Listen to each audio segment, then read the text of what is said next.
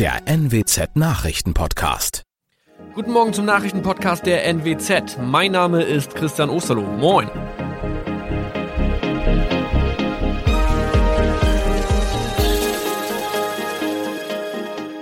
Und das sind unsere regionalen Nachrichten am Morgen.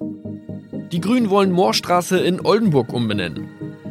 Viereinhalb Jahre Gefängnis für Falschgoldhandel. Und Landkreis Kloppenburg meldet ersten Omikron-Fall. Der Name Moorstraße könnte laut den Oldenburger Grünen rassistisch aufgefasst werden. Deshalb fordern diese eine Umbenennung. Die Straße wurde allerdings nach Hermann Moor benannt, einem der ersten Siedler in der Gegend. Um Missverständnisse auszuschließen, beantragen die Grünen eine Änderung in Hermann Moor Straße. Dann müssten alle Anwohner ihre neue Adresse in ihren Pässen angleichen. Außerdem müssten Polizei, Feuerwehr, Rettungsdienste und Anbieter von Navigationssystemen informiert werden. Die Stadtverwaltung schlug vor, ein Zusatzschild mit Informationen zur Person Hermann Mohr anzubringen. So könne man alle Irritationen beseitigen.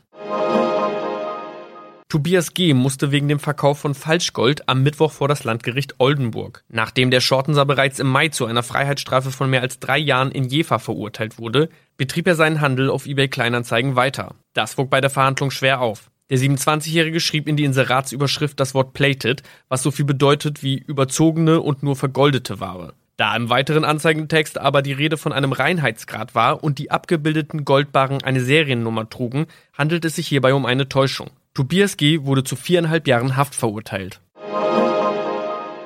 Ein weiterer Fall der neuen Omikron-Variante ist am Mittwoch im Nordwesten bekannt geworden. Der Kreis Kloppenburg bestätigt, dass eine Frau bei ihrer Rückreise aus Südafrika am Hamburger Flughafen positiv getestet wurde. Sie befindet sich weiterhin in Hamburg in Quarantäne. Da die Frau im Landkreis Kloppenburg lebt, sei auch das Gesundheitsamt Kloppenburg für diesen Fall zuständig.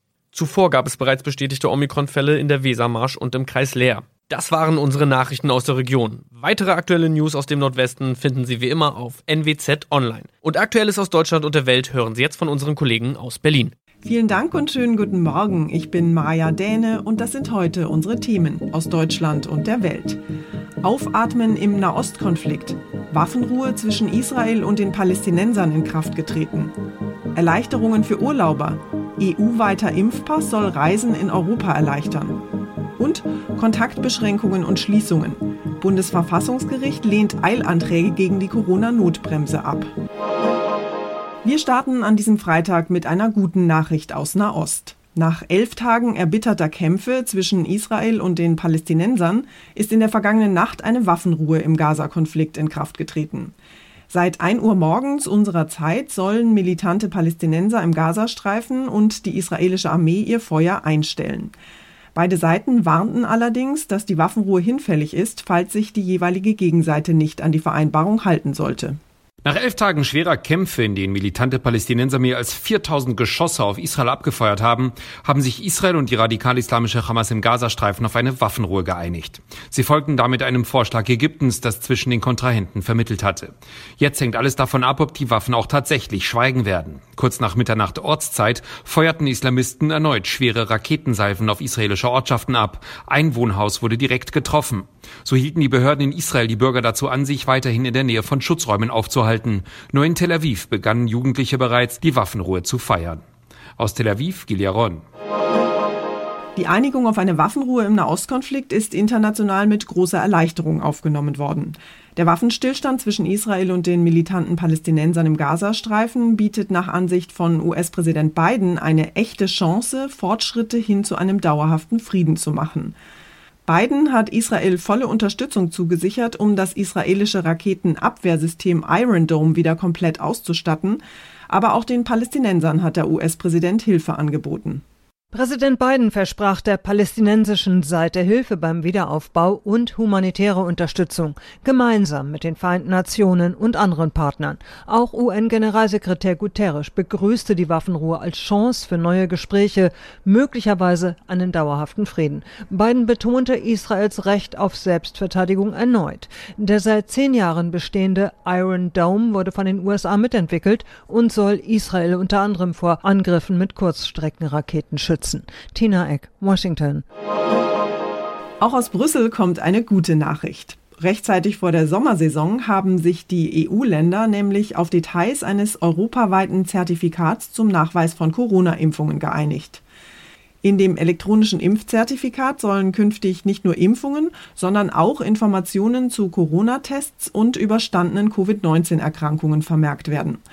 Damit wächst die Chance auf Reiseerleichterungen innerhalb der Europäischen Union. Unsere Korrespondentin Sarah Geiserde in Brüssel hat den europäischen Impfpass mal genauer unter die Lupe genommen. Sarah, was genau ist denn mit diesem neuen EU-Impfzertifikat jetzt alles möglich? Das kann man so allgemein gar nicht sagen. Jedes EU-Land kann das selbst entscheiden, was mit dem europäischen Covid-Zertifikat, wie es jetzt ganz offiziell heißt, möglich wird.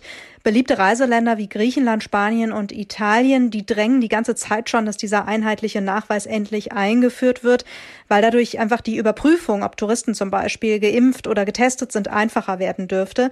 Dafür muss dann einfach nur ein QR-Code gescannt werden, den die Menschen entweder auf dem Smartphone vorzeigen können oder auch ausgedruckt auf Papier ist beides möglich.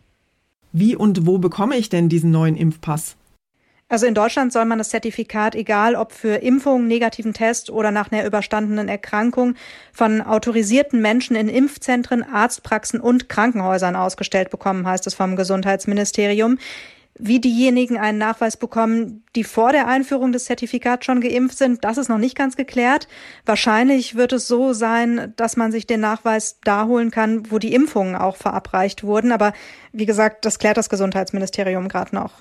Na, dann freuen wir uns schon mal auf Urlaub mit dem neuen Impfpass. Dankeschön, Sarah, nach Brüssel. Hier bei uns in Deutschland sind ja inzwischen mehr als 10 Millionen Menschen vollständig geimpft und jeden Tag werden es mehr. Ab 7. Juni sollen jetzt auch die Betriebsärzte mitimpfen dürfen. Und das könnte die Impfkampagne nochmal weiter beschleunigen. Denn mit dem Einsatz der Impfung in den Betrieben kommen jetzt nicht mehr die Menschen zum Impfstoff, sondern der Impfstoff kommt zu den Menschen, sagt der Hauptgeschäftsführer der Bundesvereinigung der deutschen Arbeitgeberverbände. Impfzentrum, Hausarztpraxis und bald auch das eigene Unternehmen. Das ist der Dreiklang beim Thema Impfen. Klares Ziel, so schnell wie möglich allen Menschen in Deutschland ein Impfangebot zu machen. Gerade auf den Betriebsärzten ruhen viele Hoffnungen, denn Beschäftigten wird es so einfach gemacht, sich sozusagen im Vorbeigehen auf dem Weg zur Arbeit auch impfen zu lassen. Dass für vollständig Geimpfte aber auch die Maskenpflicht fällt, das gilt erst einmal als unwahrscheinlich. Gesundheitspolitiker aus unterschiedlichen Parteien bezeichnen diesen Schritt als äußerst riskant. Tom Gerntke, Nachrichtenredaktion. Die Zahl der Corona-Neuinfektionen sinkt ja im Moment und die umstrittene Corona-Notbremse kann vielerorts wieder gelockert werden. Trotzdem bearbeitet das Bundesverfassungsgericht derzeit noch hunderte Verfahren gegen die Notbremse. Dabei geht es vor allem um Kontaktbeschränkungen, aber auch um die Schließung von Schulen, Kultureinrichtungen und Teilen des Einzelhandels. Die Richter des Bundesverfassungsgerichts haben jetzt allerdings erneut mehrere Eilanträge abgelehnt. Ob die Vorschriften vereinbar mit dem Grundgesetz sind, müsse im Hauptverfahren geklärt werden, heißt es in Karlsruhe. Ebenfalls im Eilverfahren hatten die Richter bereits vor gut zwei Wochen vorerst grünes Licht für die umstrittenen nächtlichen Ausgangsbeschränkungen gegeben. Die bundesweit verbindlichen Regeln für schärfere Corona-Maßnahmen waren vor knapp einem Monat in Kraft getreten. Sie gelten dort, wo die sogenannte 7-Tage-Inzidenz über mehrere Tage den Wert von 100 überschreitet. Clemens Kurt, Berlin.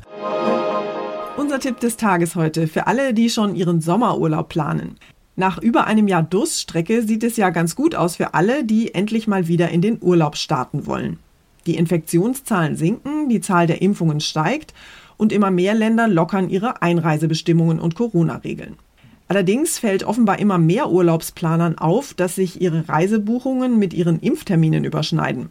Wer im Juni, Juli oder August den zweiten Impftermin hat, der muss unter Umständen den Urlaub verschieben. Oder doch vielleicht lieber die Impfung absagen? Mein Kollege Thomas Bremser aus der Serviceredaktion hat ein paar Entscheidungshilfen zur Frage Impfung oder Urlaub. Thomas, was passiert denn, wenn ich meine zweite Impfung verschieben will, um lieber in den Urlaub zu fliegen? Ja, dann habe ich mitunter Pech, denn die Impfzentren verstehen da in der Regel keinen Spaß. Zu viele Anrufe kriegen sie momentan mit dem Wunsch, die Impfung zu verschieben, meist vorzuziehen, denn je früher ich durch bin, desto entspannter kann ich ja in den Urlaub.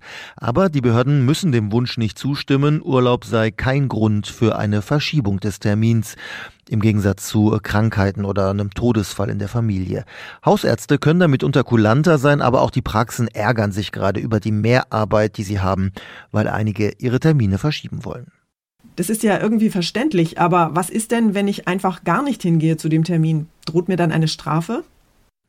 Nein, es gibt ja keine Impfpflicht, darum kann äh, mich auch keiner zwingen, zur zweiten Impfung zu gehen.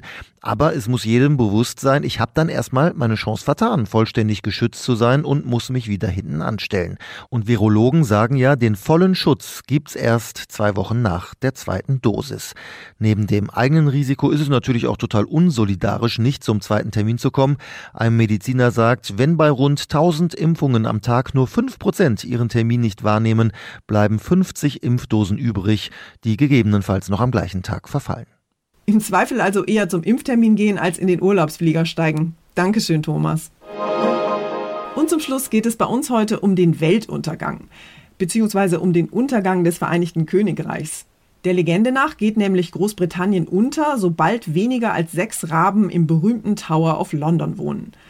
Deshalb war die Aufregung natürlich riesengroß, als im Januar, ausgerechnet kurz nach dem Brexit und zum Höhepunkt der Corona-Pandemie, eine der Tower-Bewohnerinnen, die Rabendame Merlina, plötzlich spurlos verschwunden war. Glücklicherweise konnte der Untergang des Königreichs aber gerade noch rechtzeitig verhindert werden, denn es sind zwei neue Raben in den Tower eingezogen. Der jüngste Neuzugang heißt Branwen, ein Name aus der keltischen Mythologie, was auf Deutsch so viel wie der gesegnete Rabe heißt. Außerdem wohnt auch noch Branwens kleiner Bruder Edgar im Tower, benannt nach dem amerikanischen Dichter und Schriftsteller Edgar Allan Poe. Mit einer feierlichen Zeremonie und mit Trompetenmusik wurde der Einzug der beiden neuen Towerraben gefeiert und nachdem die Corona-Vorschriften jetzt gelockert und der drohende Untergang des Königreichs erfolgreich abgewendet werden konnte, dürfen jetzt auch wieder Besucher die Vögel besuchen und den Tower besichtigen. Das war's von mir für heute. Ich bin Maja Däne und wünsche Ihnen ein schönes Pfingstwochenende. Tschüss und bis Dienstag.